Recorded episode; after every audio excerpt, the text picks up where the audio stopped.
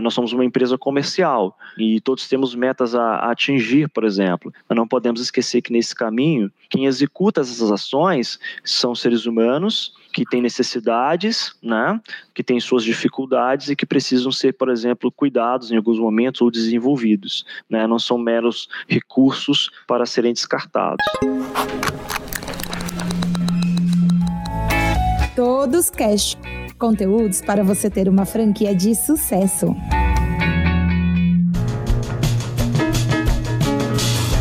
Pessoal, sejam bem-vindos a mais um episódio do nosso Todos Cast, o podcast da Prepara Todos para você ter uma franquia de sucesso. O nosso convidado de hoje é mega especial. Ele fala direto lá de Ipatinga, nasceu em Ipatinga, né?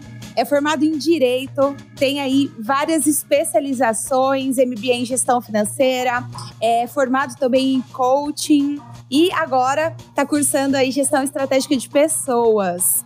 Hoje a gente está falando aqui com o nosso querido CEO do Grupo Todos. Seja bem-vindo, Bruno! Obrigado, Cíntia. Obrigado aí aos ouvintes. Estou muito feliz de poder participar né, do, desses podcasts, dessa série da Prepara Todos, que tem contribuído muito para o crescimento pessoal e profissional aí de, de todos do grupo e quem mais tem acesso aí a esses bate-papos, as trocas de experiências. Ai, obrigada, Bruno. Seja muito bem-vindo mais uma vez. Bruno, a primeira coisa que eu quero saber, como pronuncia o seu nome direitinho, Bruno, o seu sobrenome?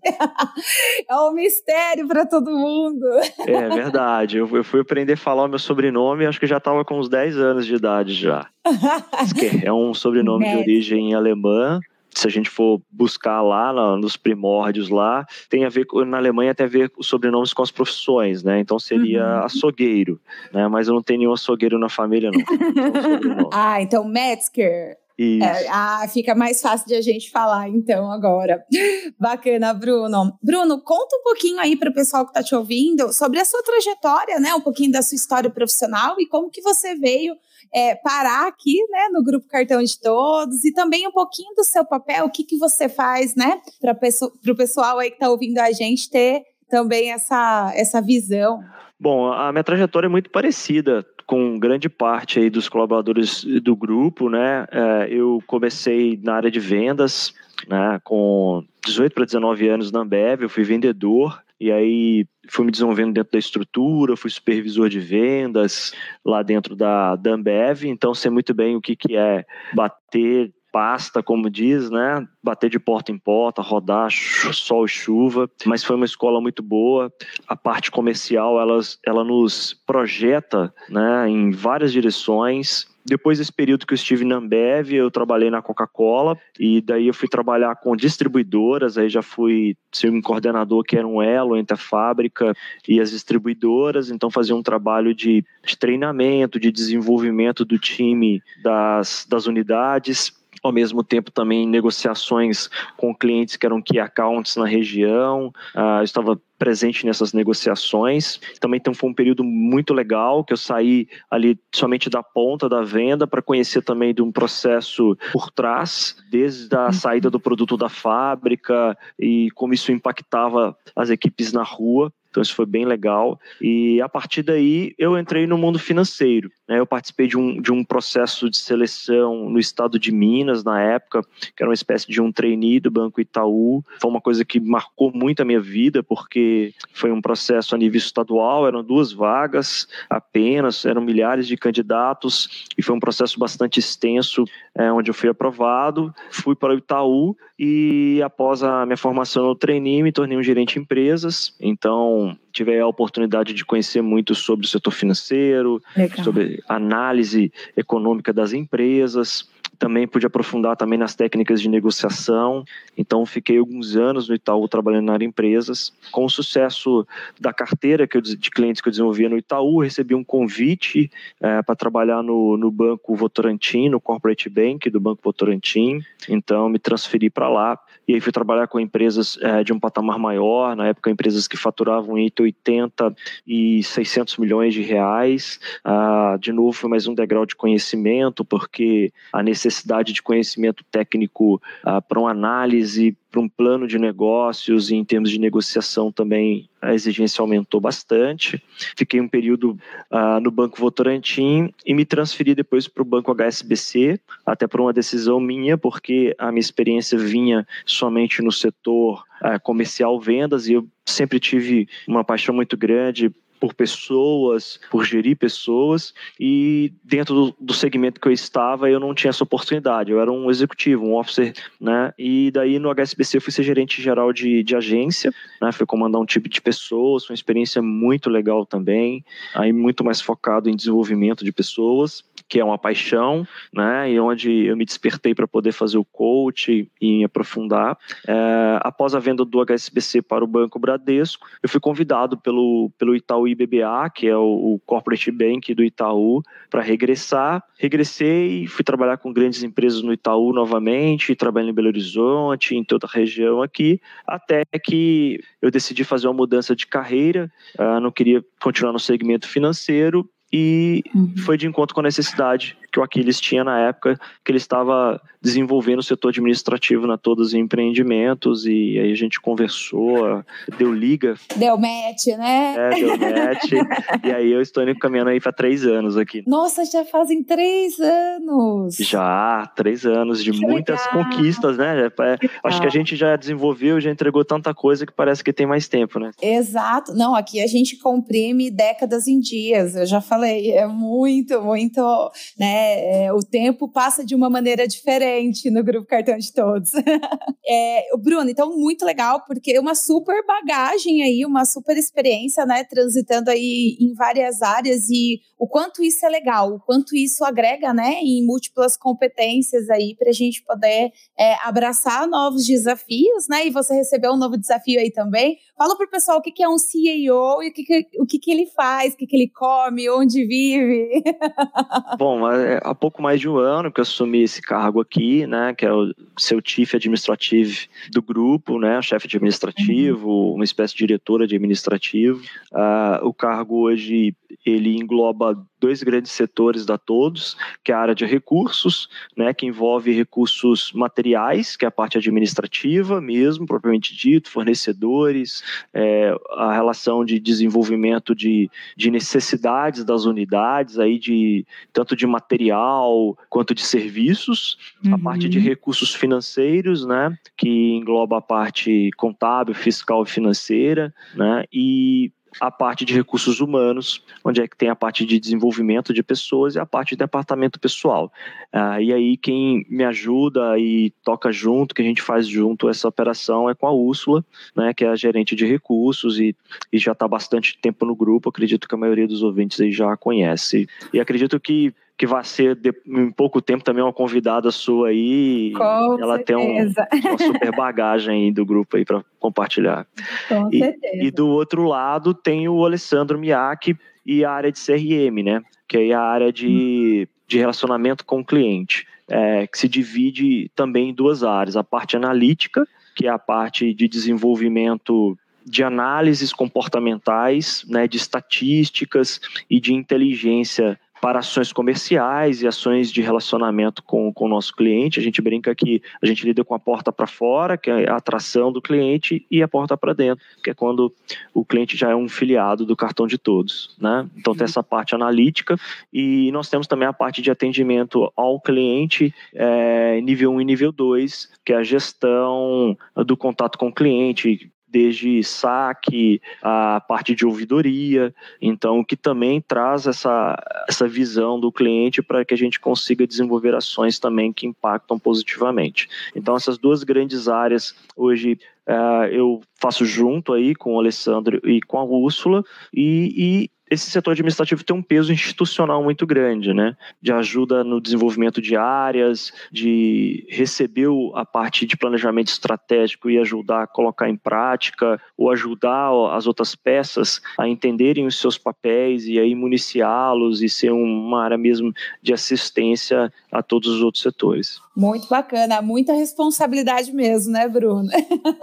muita, muita responsabilidade, mas parabéns aí pelo trabalho trabalho que vocês vêm desenvolvendo, a gente acompanha, né, é, do lado de cá e a gente vê o quanto que tem ganhado força, né, o trabalho que vocês estão fazendo. Então, parabéns aí para você.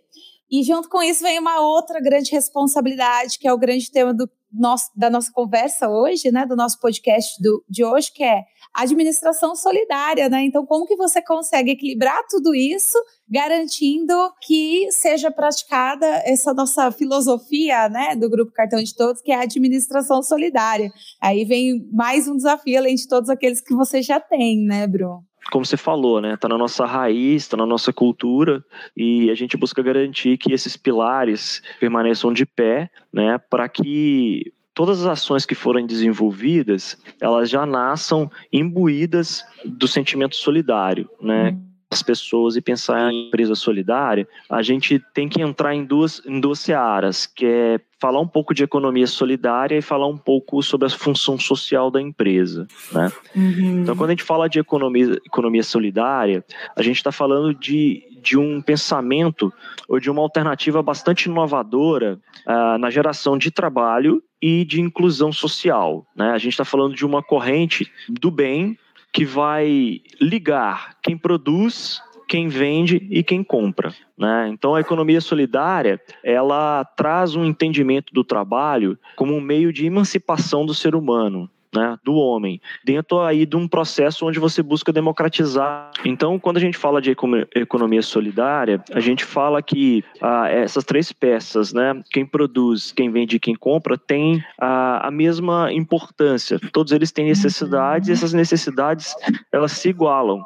Né? Uhum. Então, três necessidades que precisam ser atendidas ao longo do processo. Né? Uhum. Então, é, é uma, uma visão multidimensional porque ela vai envolver a, dimensão social, a econômica, política, ecológica, cultural, ou seja, não é um foco mais somente na visão econômica, que é geração de trabalho, geração de renda, geração de lucro para a empresa, mas também ela vai se projetar para o que a gente pode chamar de espaço público, né?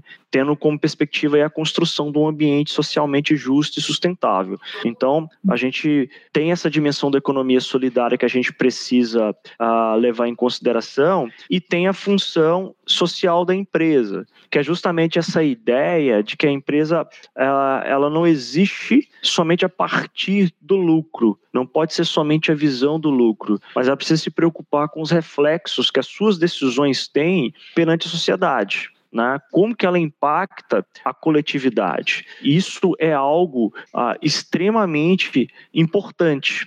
Então, quando você eh, admite que você está num cenário econômico uh, aonde existem outras pessoas, outros players envolvidos que têm necessidades e que são necessidades válidas e que precisam ser atendidas e que a empresa ela tem uma função não somente de gerar lucro, mas também de atender a essas necessidades, ela tem essa responsabilidade né, de impactar a sociedade, levando ela para frente, é, desenvolvendo aspectos que vão elevar né, a nível de relacionamento, a nível de dignidade humana, a nível de desenvolvimento, tudo aquilo que você cria, ele passa a ter uma visão diferente. Que entra na questão do todos por todos, Bruno. Exatamente. Uhum. É quando você começa a pensar que uh, um produto ou serviço uh, que você está criando e que você está oferecendo, é, ele sim tem um impacto relevante na vida de alguém, ele sim vai atender a necessidade de alguém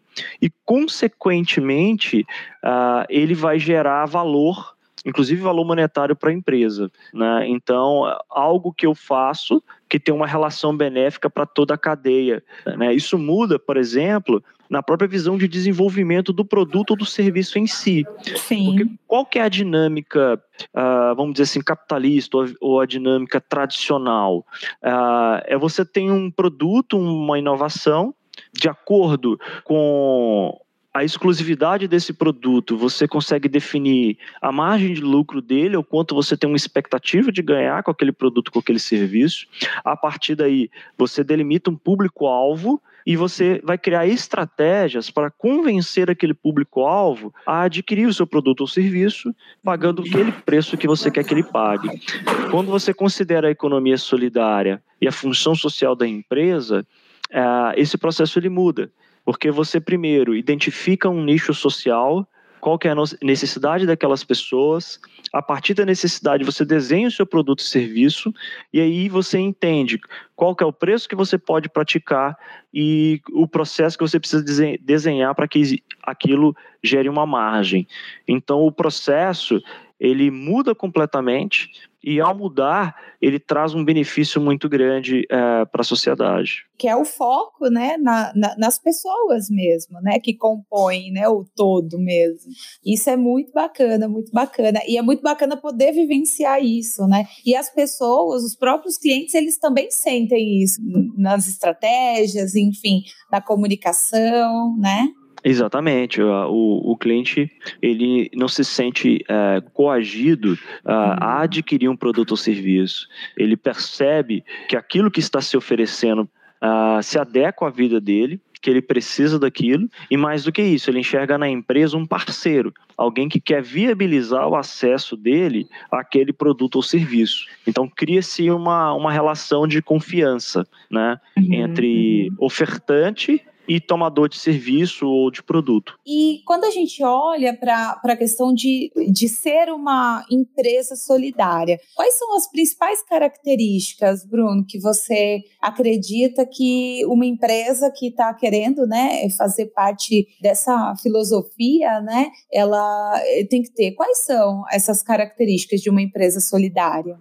Ah, primeiro, ela querer suprir necessidades né? Ela desenvolver produtos e serviços que atendam necessidades sociais. Isso é muito importante. Então você sai um pouco do campo do supérfluo e passa a se preocupar com aquilo que as pessoas têm e assume um papel uh, de alguém que vai viabilizar isso, né? Que é o nosso caso do cartão de todos e de todas as unidades de negócio uh, que estão focadas aí na saúde, na educação e no lazer, que a gente entende que são necessidades básicas que para os nossos uh, filiados, para eles se desenvolverem né, e atingirem uma plenitude de vida, eles precisam ter essas necessidades básicas atendidas. Então, o nosso motor é: vamos atender essas necessidades, porque assim nós vamos dar condições para que essas pessoas evoluam como seres humanos e influenciem pessoas também ao redor. Então, atender necessidade é um fator marcante uh, de uma uhum. empresa solidária. Segundo ponto, uh, ter o lucro como consequência e não uhum. como foco principal da empresa.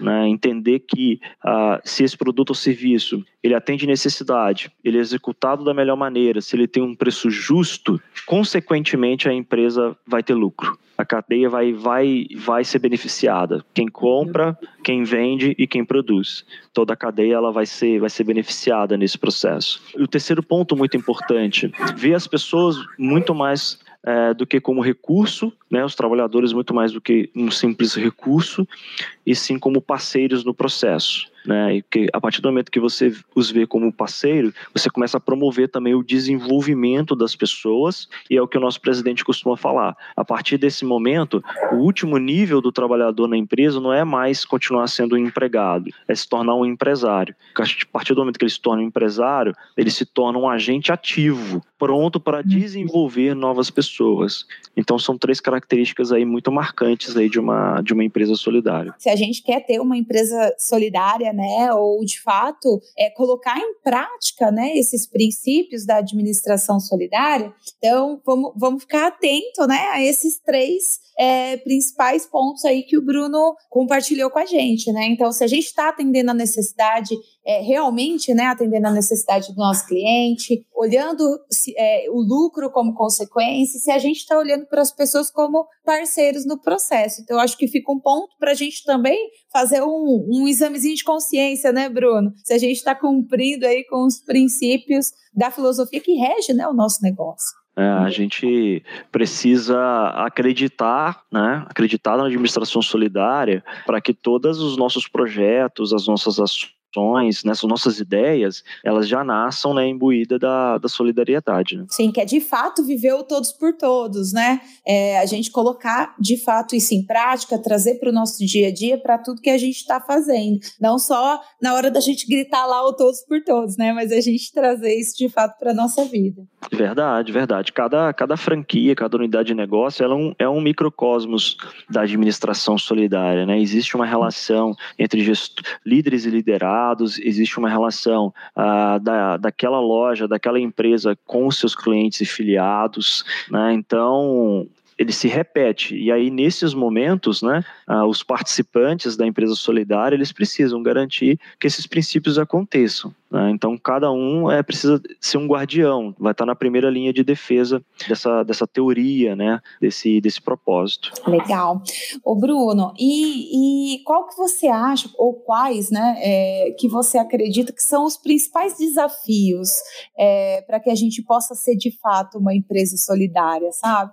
Quais, quais que você acredita que são esses, esses principais desafios aí? Primeiro que é a nossa ânsia enquanto enquanto empresa, enquanto pessoas de, de sempre colocar né, as nossas necessidades à frente da necessidade das pessoas é, e aí a serem impelidos a, a criarmos produtos e serviços que nos beneficiam, mas que não atingem a necessidade das pessoas, né, de estar tá fazendo essa essa avaliação constantemente. Uh, um uhum. outro desafio é não utilizar da nossa postura, né, por exemplo, no caso do cartão de todos, uma postura de líder de mercado, uma posição de líder de mercado, para modificar ou para pressionar a sociedade, onde o, onde nós estamos inseridos, né? Então a gente pode falar pela própria política de preços, né? Se eu tenho uma postura de líder de mercado, se eu tenho um produto que em, em um determinado momento ele tem uma grande procura, aí eu vou aproveitar esse momento, vou aumentar preços, por exemplo, porque naquele momento isso me beneficia, né? Sendo que uma empresa solidária ela sempre vai trabalhar com a política do menor preço possível. Então esses são desafios de quando se dispor a montar um processo ou um projeto, ou quando se relaciona com as pessoas no dia a dia, da gente não perder a, essa essência. Né? A, nós somos uma empresa comercial e todos temos metas a, a, atingir, por exemplo. Mas não podemos esquecer que nesse caminho, quem executa essas ações são seres humanos que têm necessidades, né, que têm suas dificuldades e que precisam ser, por exemplo, cuidados em alguns momentos ou desenvolvidos. Né, não são meros recursos para serem descartados. Né. Então, a, a concorrência, a, a, pressão de mercado, os movimentos que os mercados fazem, ah, eles podem em algum momento pressionar os tomadores de decisão, né, os líderes das empresas, a ponto deles perderem essa, essa noção dos princípios, né? Isso é desafiador. Sim, e a gente tem que estar tá vigiando o tempo todo, né? Para ver se a gente está ali é, no caminho certo. Muito bom. O, o, Bruno, eu vou agora também, vamos, vamos puxar uma sardinha aqui, né, para o nosso lado. É, a gente tem, né, para o pessoal que está aí ouvindo a gente, que já está no grupo, né, que já faz parte dessa família aí há algum tempo, é, sabe que a gente tem aí o livro, né, da administração solidária, e quem está no grupo e não tem, ó, Vamos correr aí para providenciar, hein, pessoal? e assim, dentro né, de tudo isso que a gente está conversando, o livro ele aborda de uma maneira muito bacana, contando a história né, do nosso presidente, Altair Vilar, e, e trazendo exemplos né, do dia a dia e da prática da administração solidária. É, e eu ia te perguntar, qual que é esse capítulo do livro, né, ou o capítulo do livro que você mais, que mais te chama atenção? Se não me engano, no, no último congresso que a gente teve, teve, eu falei sobre, sobre esse capítulo, né, e mexe muito comigo, que é o da liderança situacional. Ele tem um impacto muito grande uh, no nosso negócio, que é um negócio muito dinâmico, né? É um negócio que muda, que, que estratégias mudam, né? E com isso, as pessoas envolvidas, elas são impactadas de maneiras diversas, né? Nós temos setores diferentes, setores comerciais, operacionais, administrativo, então existe uma, uma alternância muito grande. E o líder, ele tem que ser capaz uh, de acompanhar essas mudanças e de se adequar, uh, adequar a sua postura, o seu seu discurso a essas mudanças e as pessoas a qual ele lidera. Uh, essa sem dúvida nenhuma, é um dos maiores desafios do líder. Saber se adequar ou ter um tipo de liderança que o momento ou que a equipe exige. Né? Então, para mim, é um, é um capítulo essencial aí para todos os líderes. Bacana. Então, se você é gestor, tem o livro, se não tem, vamos providenciar, né, Bruno? e, e, e ler esse capítulo aí, então, né, gente? É isso aí, não dá para ser um administrador solidário se não ler o livro da administração solidária, né? Ah, exato. O meu fica aqui do meu ladinho, aqui ele caminha comigo para onde eu vou, tá dentro da bolsa. É, eu já li umas duas vezes, estou relendo de novo, de vez em quando eu pego ali, dou uma olhadinha. Bruno, eu queria que você deixasse então para o pessoal é, um, algumas dicas, né? É, e uma sugestão aí, além da nossa, do nosso livro de administração solidária é, de leitura para a galera, algum livro que você leu, que você achou bacana também, algum conteúdo, enfim, para que a galera também possa enriquecer aí os seus conhecimentos, tanto dentro da nossa né, administração solidária, quanto também é, da aquisição de novas competências. Primeiro é, é uma cultura apaixonante, né? Mas que precisa sim ser cultivada. Então, uhum. o conhecimento sobre a administração solidária, sobre os impactos no nosso negócio, é, precisam ser estudados, né? Por todos do grupo, né? Que principalmente os líderes, para que as ações, as atitudes deles realmente sejam atitudes que vão de encontro com a cultura e, consequentemente, tenham uma chance de, de sucesso maior. Então, assim, uma dica que eu posso dar de livro é o essencialismo, né? porque nós temos um, um negócio muito dinâmico, que muda bastante e nós somos acionados de maneira urgente a todo instante, mas nós temos que ser capazes né, de diferenciar o que é urgente, o que é essencial, porque a gente tem que lembrar que nós não somos robôs, não somos máquinas e nem temos na nossa equipe nem robôs e nem máquinas, né, que são seres humanos. Então a gente tem condições de dar o melhor, de atingir o melhor, e para isso é necessário, às vezes, é um pouquinho de organização. Então, esse livro ele é bem bacana, né? E essa questão do essencialismo é, é uma questão cultural também. Então, acho que é uma super dica aí. Então, eu vou pedir para você deixar um recadinho final aí, Bruno, para a galera, nesse, né, nessa, nesse momento que a gente está passando aí, nos desafios. Vou deixar para você mandar aí um recado especial para o pessoal. Então, pessoal, uh, bom, acreditem, acreditem nos propósitos, acreditem no nosso planejamento. A gente sempre faz as coisas pensando no nosso filiado, né, pensando nas pessoas a quem a gente serve, pensando nas pessoas que nos ajudam a fazer isso acontecer. Então, a gente tenta colocar todo dia em prática